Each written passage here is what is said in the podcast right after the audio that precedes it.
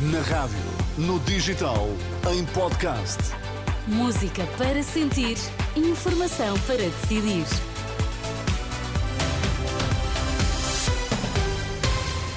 Atualizamos agora toda a informação na Renascença. Vamos saber quais os títulos em destaque nesta edição da meia-noite. Costa afirma que o governo só fica obrigado a recato no dia 15 com a dissolução do Parlamento. O país não pode parar porque há um governo em gestão. Também o setor privado está a ressentir nos tempos de espera de atendimento nos hospitais. O Governo só fica obrigado a recato no dia 15, com a dissolução do Parlamento, que o diz é António Costa, que avisa que o país não pode parar porque há um Governo em gestão. Um aviso deixado no final de uma visita à futura estação de metro da Estrela, em Lisboa.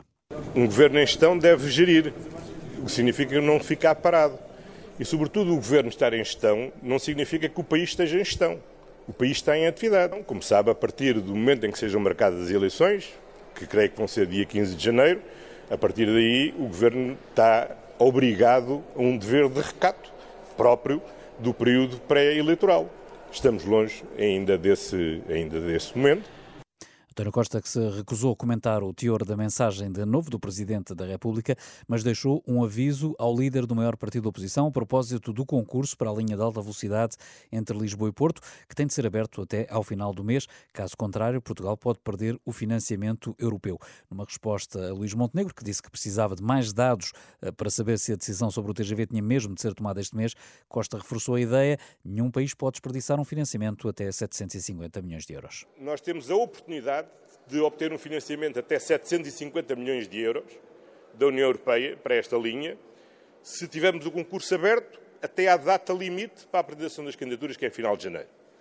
Nenhum país, mesmo os países ricos, podem dar ao luxo de desperdiçar um financiamento de 750 milhões de euros para uma obra que é estruturante para o desenvolvimento do país.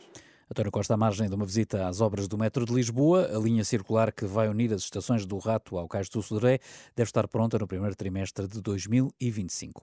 A greve nas infraestruturas de Portugal levou ao, ao cancelamento de três em cada quatro das ligações de comboio que estavam previstas para esta terça-feira. Esta é uma greve que se repete já na próxima quinta-feira.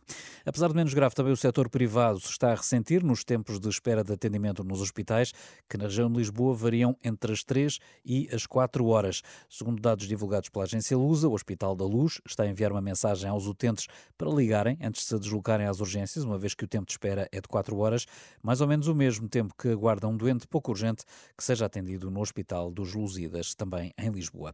Já no Serviço Nacional de Saúde, depois das urgências, também os cuidados intensivos começam a ficar lotados, caso do Hospital de Évora, que tem todas as eh, oito camas na UCI ocupadas, principalmente devido a doenças respiratórias, e mais a norte, no Hospital de Abrantes, também já foi atingido o limite de internamentos em cuidados intensivos e 10 das 12 camas estão ocupadas com doentes com gripe A. Ouvido pela Renascença, o presidente da Associação Nacional dos Médicos de Saúde Pública deixa um aviso.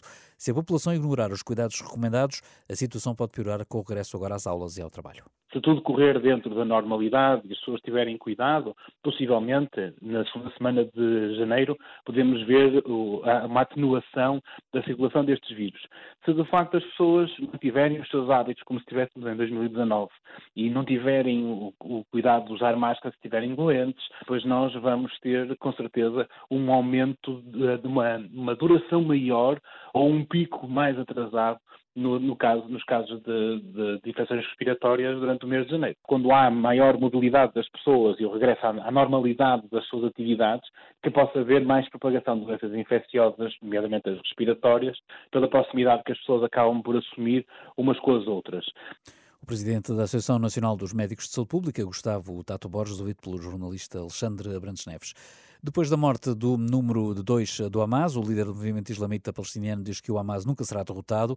O líder palestiniano que reside no Qatar invocou a história da resistência do movimento para defender que, após o assassinato dos seus dirigentes, o Hamas torna-se ainda mais forte e determinado.